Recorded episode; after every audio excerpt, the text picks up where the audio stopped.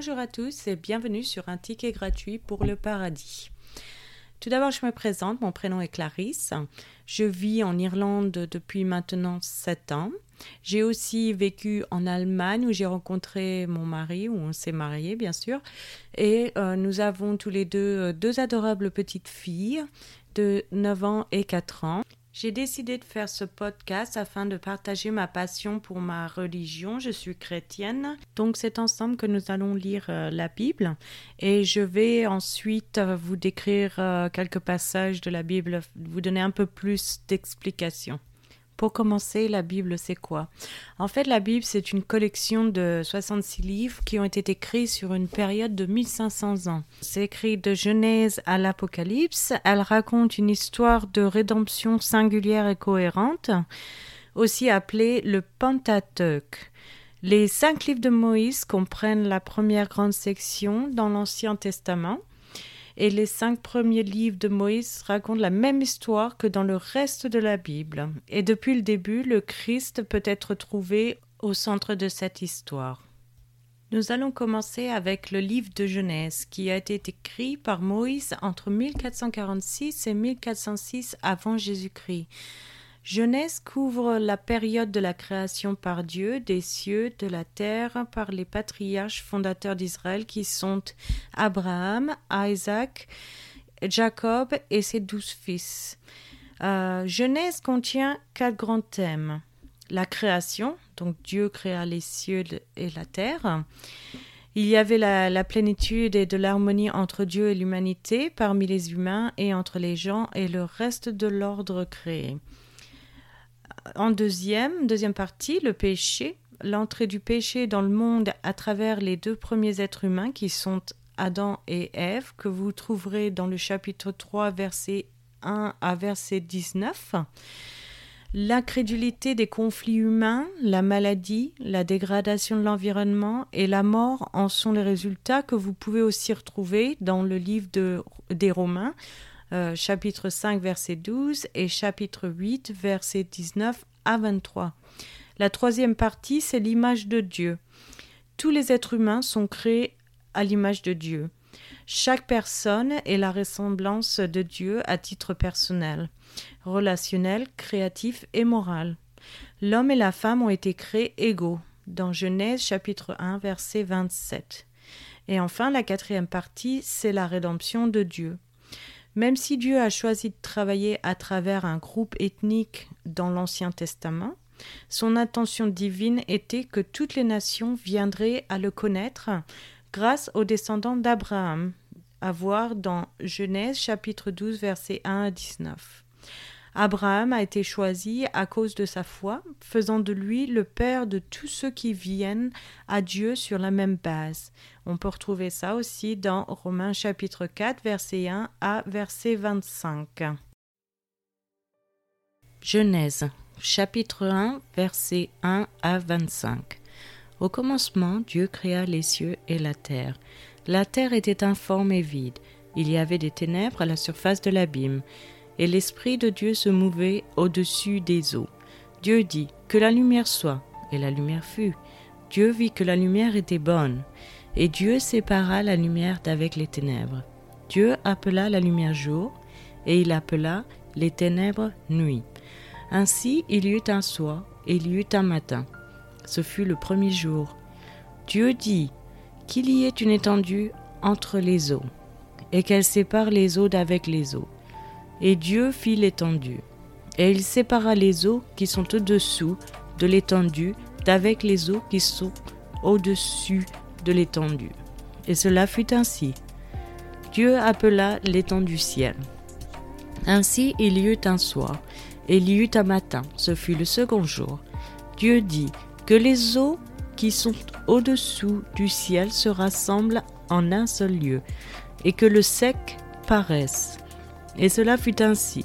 Dieu appela le sec terre, et il appela l'amas des eaux mer. Dieu vit que cela était bon. Puis Dieu dit, Que la terre produise de la verdure, de l'herbe portant de la semence, des arbres fruitiers donnant du fruit selon leur espèce, et ayant en eux leur semence sur la terre, et cela fut ainsi. La terre produisit de la verdure, de l'herbe portant de la semence selon son espèce, et des herbes donnant du fruit et ayant en eux leur semence selon leur espèce. Dieu vit que cela était bon. Ainsi il y eut un soir, et il y eut un matin. Ce fut le troisième jour. Dieu dit qu'il y ait des luminaires dans l'étendue du ciel, pour séparer le jour d'avec la nuit, que ce soit des signes pour marquer les époques, les jours et les années, et qu'ils servent de luminaires dans l'étendue du ciel pour éclairer la terre. Et cela fut ainsi. Dieu fit les deux grands luminaires, le plus grand luminaire pour présider au jour, et le plus petit luminaire pour présider à la nuit. Il fit aussi les étoiles. Dieu les plaça dans l'étendue du ciel pour éclairer la terre, pour présider au jour et à la nuit, et pour séparer la lumière d'avec les ténèbres. Dieu vit que cela était bon. Ainsi il y eut un soir, et il y eut un matin. Ce fut le quatrième jour. Dieu dit, Que les eaux produisent en abondance des animaux vivants, et que des oiseaux volent sur la terre vers l'étendue du ciel. Dieu créa les grands poissons et tous les animaux vivants qui se meuvent, et que les eaux produisent en abondance selon leur espèce. Il créa aussi tout oiseau ailé selon son espèce. Dieu vit que cela était bon. Dieu les bénit en disant, Soyez faucons, multipliez et remplissez les eaux des mers, et que les oiseaux multiplient sur la terre. Ainsi il y eut un soir et il y eut un matin. Ce fut le cinquième jour. Dieu dit, Que la terre produise des animaux vivants selon son espèce, du bétail, des reptiles et des animaux terrestres, selon leur espèce. Et cela fut ainsi.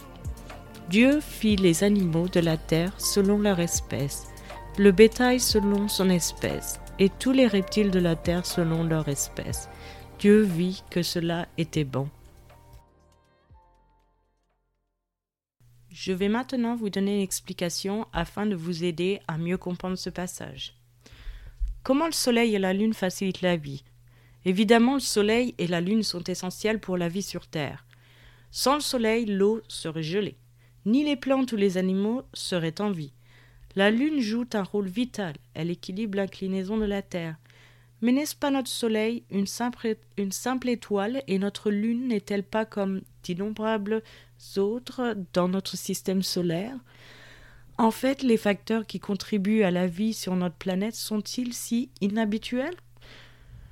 Comme les astronomes découvrent maintenant, notre Soleil et notre Lune sont beaucoup plus exceptionnels qu'une fois pensés. Notre Soleil est loin de l'ordinaire.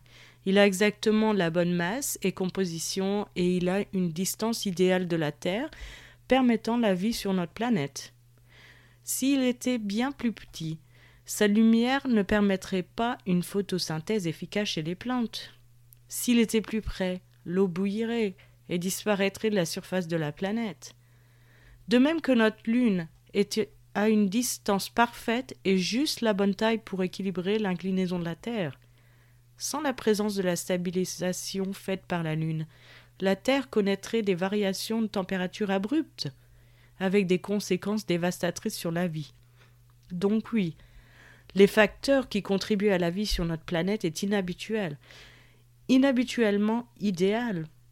Le Soleil et la Lune sont seulement deux parmi les nombrables variables parfaitement alignées depuis le début de l'univers pour préparer le terrain pour la vie humaine sur Terre ou comme Ésaïe chapitre 40 verset 26 où il confirme par son grand pouvoir et par sa force puissante. Le Créateur a conçu l'hôte étoilé pour fournir tout ce dont nous avons besoin, en veillant à ce qu'il n'en ait pas une qui fasse défaut. C'est maintenant la fin de ce podcast. Je vous remercie à tous d'avoir écouté et je vous donne rendez-vous dans le prochain épisode. Je vous souhaite une très bonne journée. C'était Clarisse, un ticket gratuit pour le paradis.